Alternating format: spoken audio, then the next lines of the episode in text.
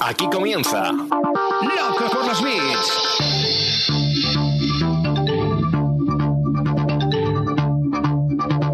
El podcast de e-commerce y marketing online de Emiliano Pérez Ansaldi.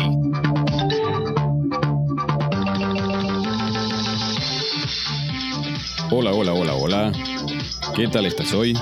Muchas gracias por escuchar este nuevo episodio de Loco por los Bits. ¿Tienes un e-commerce, un proyecto digital o cualquier cosa relacionada con el marketing online y quieres que el mundo lo conozca? Déjame un mensaje en mi página web emilianoperezansaldi.com o escríbeme por cualquiera de mis redes sociales y estaré encantado de hacerte una entrevista. Buenos días, buenas tardes, buenas noches. Este es el capítulo 14 de la temporada 1 y mm, estoy bajando el tono a propósito justamente en la presentación de este capítulo porque es la primera vez que me pasa que tengo que borrar un capítulo del podcast y, hacer otro porque me apetecía. Eh, hoy vamos a hablar de un tweet que tuvo mucha repercusión la semana pasada y es el tweet de Bosco Soler. Y bueno, voy a intentar analizar qué es lo que pasó. Así que eh, eso. Bienvenidos a este nuevo capítulo de Loco por los Beats. Empezamos.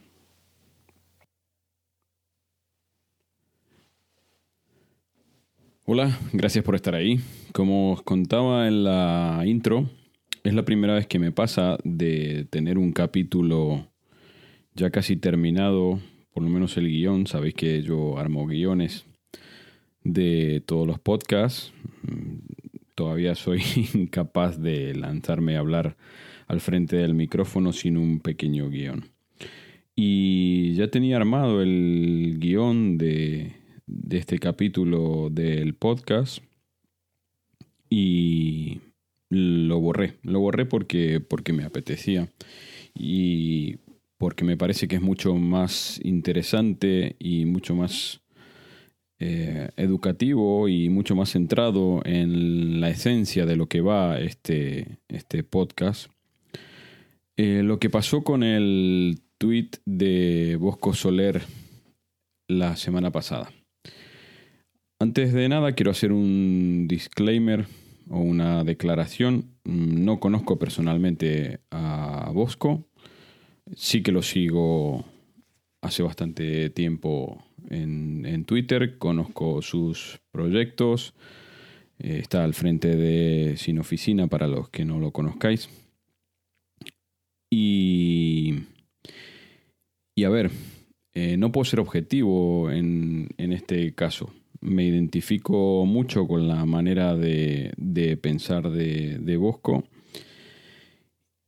y creo que gran parte del espíritu de su proyecto Estrella sin oficina tiene que ver mucho con lo que yo hago hace este marzo hizo 25 años. Pero eh, quiero antes de nada leeros literalmente lo que dice el tweet del 25 de octubre, ¿no? Eh, vos con ese tweet dice, no tengo una casa, ni un coche, ni un reloj caro. No cambio de iPhone cada año, ni visto prendas con logotipos. Pero trabajo cuatro horas al día y tengo el mundo de oficina. La nueva riqueza no es dinero, es libertad. Acompañando este texto eh, hay una foto de, bueno, de un portátil eh, apagado. Mm, se ve un gran ventanal con edificios altos. ¿sí? Se nota que es una gran ciudad. Después, bueno, yo me enteraría que, que es Ontario en Canadá, pero no, no, viene, no viene el caso. Se nota que es un, una ventana que da a una gran ciudad, nada más. El tweet Mm, tiene a día de hoy más de 44.600 me gusta, mm, más de 5.200 retweets y más de 660 comentarios. Haciendo un recorrido obviamente en diagonal por esos comentarios, eh, la gran mayoría, tengo que decir que la gran mayoría mm, están de acuerdo con, con Bosco sin sin participar directamente, obviamente, eh, eh, ni al 100% de lo que dice Bosco, pero sí que están de acuerdo en, en, el mensaje, ¿no? En el mensaje profundo que quiere, que quiere transmitir Bosco en el tweet. Pero después hay otra gran mayoría eh, de, comentarios que si bien son ínfimos, mm, trascienden mucho, ¿vale? Y, y al mismo tiempo esos comentarios, no sé cómo llamarlos, la verdad, mm, no tengo el, adjetivo correcto. No sé si son, si son hirientes, si son despectivos, no lo sé, no lo sé, la verdad. Yo creo que gran parte de la viralidad de, que ha logrado el tweet tiene que ver con eso, ¿no? Tiene que ver con la. Eh, con, la, con el gran premio que le dan las redes sociales a la polarización y a la confrontación y a que un tema al final logre polémica. Ojo, no quiero decir ni mucho menos que es lo que haya intentado hacer Bosco, ¿eh? pero es, lo, es el el resultado y el producto de, su tweet, que ha generado polémica. Como decía, hay un montón de comentarios que me dejan pensando sobre, sobre la posición que tienen ciertas personas sobre el mercado laboral actual. Eh, en 2015, mm, Cristina Juezas y Oscar Ray mm, conocen mi historia, saben que por segunda vez en mi vida le había pegado una patada al tablero de ajedrez y me había vuelto a reinventar, que había renunciado a un trabajo que tenía. Y me invitan a dar una charla TED sobre, sobre esto, sobre mis aprendizajes, que en ese momento eran en el transcurso de mientras se iban sucediendo, todavía no tenía no tenía la posición laboral que, tengo ahora. Eh, y bueno, y en él explico lo que para mí iba a ser el mercado del trabajo del mañana, que ya es hoy. ¿sí? Ya digo, han pasado más de seis años. La charla TED, para el que la quiera buscar, se llama Si quieres trabajar mañana, aprende a despedirte hoy. Y lo que me sorprende es eso, es que Bosco en su tweet mm, lanza la misma carga de profundidad que yo lancé en el 2015 en mi charla TED. Y no es más que eh, replantearnos cuáles son los métodos de trabajo, cuáles son las oportunidades de trabajo, cuáles son las posibilidades de trabajo, en definitiva, cuál es el trabajo que vamos a tener mañana, que ya digo que es hoy. ¿Sí? Todo esto es muy viejo, parte, si queréis, de la pirámide de Maslow y de las necesidades, ¿no? de, de tener las necesidades básicas cubiertas y después tener necesidad eh, de adquirir un reconocimiento social y después un reconocimiento personal y bueno, ya conocemos a, a Maslow y su pirámide, no quiero entrar en eso. Entendemos que los que trabajamos en el mundo digital somos unos privilegiados. Justamente mm, yo creo que Bosco lo entiende así, ¿no? Sabe que es un privilegiado, sabe que alguien que puede cerrar su portátil meterlo en una mochila e irse a cualquier parte del mundo a trabajar y que en eso no se vea perjudicada su productividad, sino que a lo mejor al contrario se ve beneficiada porque el, yo qué sé, porque el entorno es más favorable o porque la ciudad le gusta más o por lo que queráis o porque paga menos impuestos, no me importa, pero los que trabajamos en digital tenemos que ser conscientes de que somos unos privilegiados y de que tenemos esa posibilidad. Eh, mi hija, que en este momento es adolescente, obviamente como casi todos los adolescentes del mundo, no sabe qué quiere ser cuando sea grande, ¿no? Y yo siempre le dije que elija obviamente lo que le haga feliz y que si tiene posibilidad, que elija cualquier cosa que no la ate ni a una ciudad ni a un país.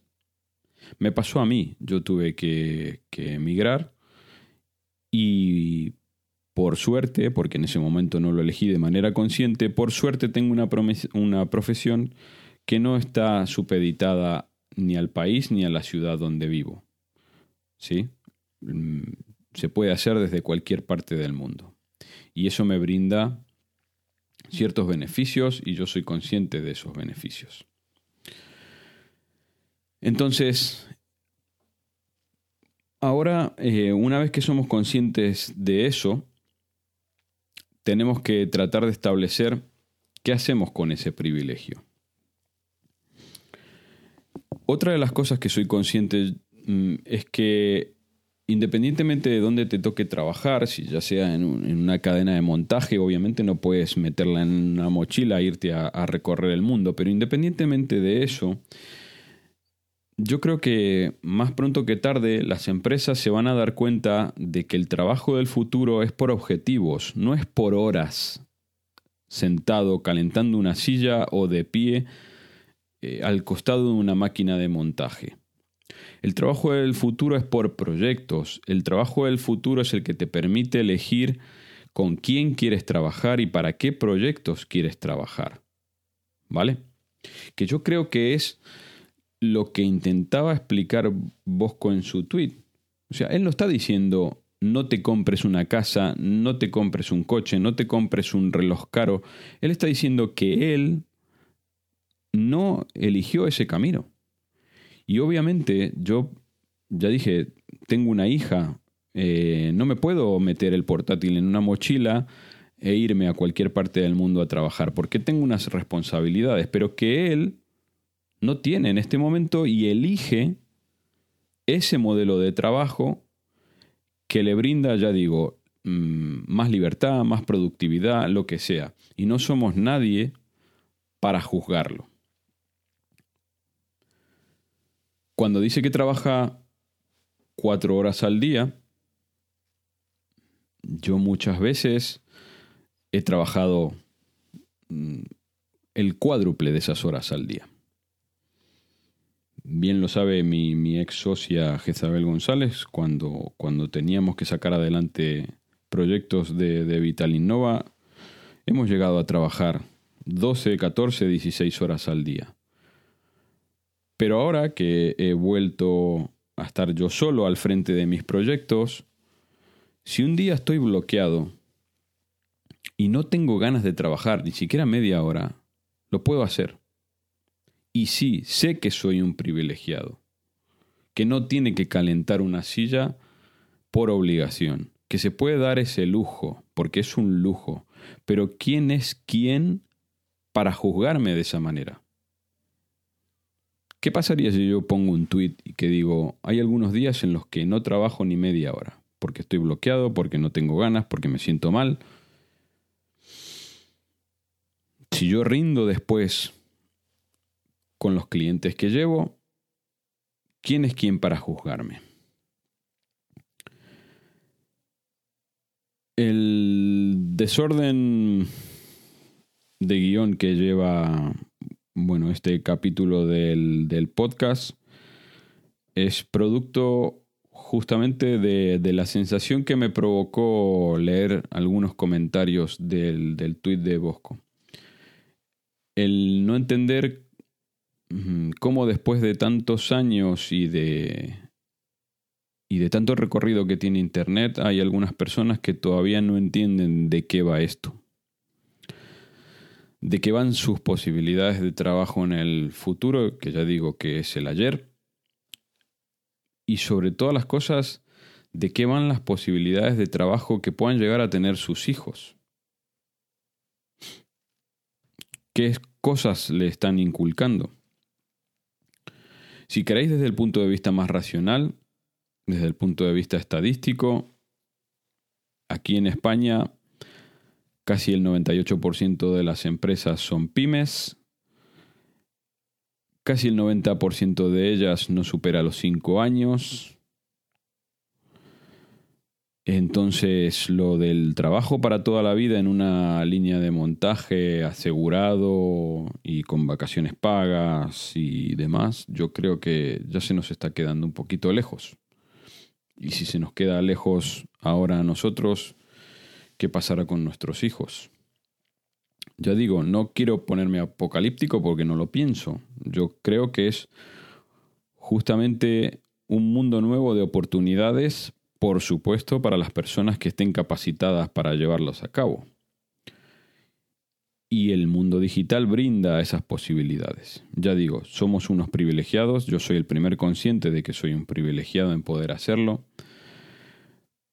pero así como yo tomé desde el punto de vista laboral esta serie de disrupciones, eh, Bosco lo tomó desde el punto de vista de la libertad que le brinda a él estas posibilidades de poder trabajar por proyectos y por poder trabajar las horas que él crea necesarias para cumplir con unos objetivos.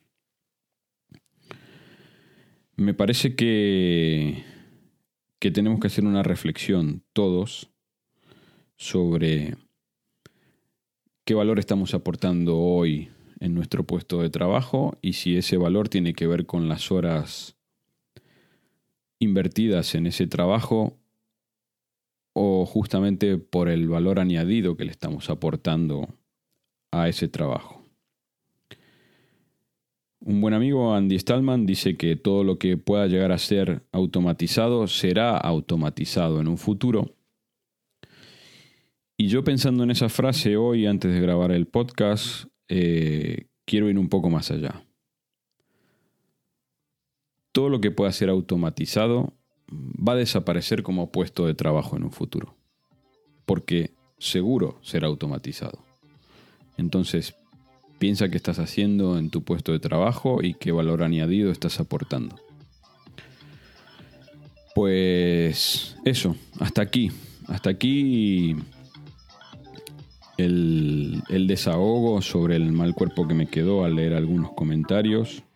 Yo pensé que, todo lo que hacíamos las personas que trabajábamos en el mundo digital eh, estábamos un poquito mejor entendidas, pero bueno, ya veo que todavía quedan bastante empresarios y sobre todo gente que no se ha enterado de qué va la película.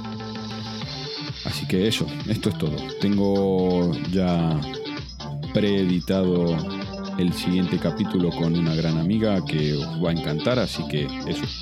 Os espero a todos en el próximo capítulo de Loco por los Beats. Adiós. Y hasta aquí nuestro episodio de hoy. Espero que lo hayas disfrutado tanto como yo. Muchas gracias por tus likes en todas las plataformas de podcasting. Te espero en el próximo episodio de Loco por los Beats. Me parece que se nos ha acabado la batería. Y esto llega a su fin.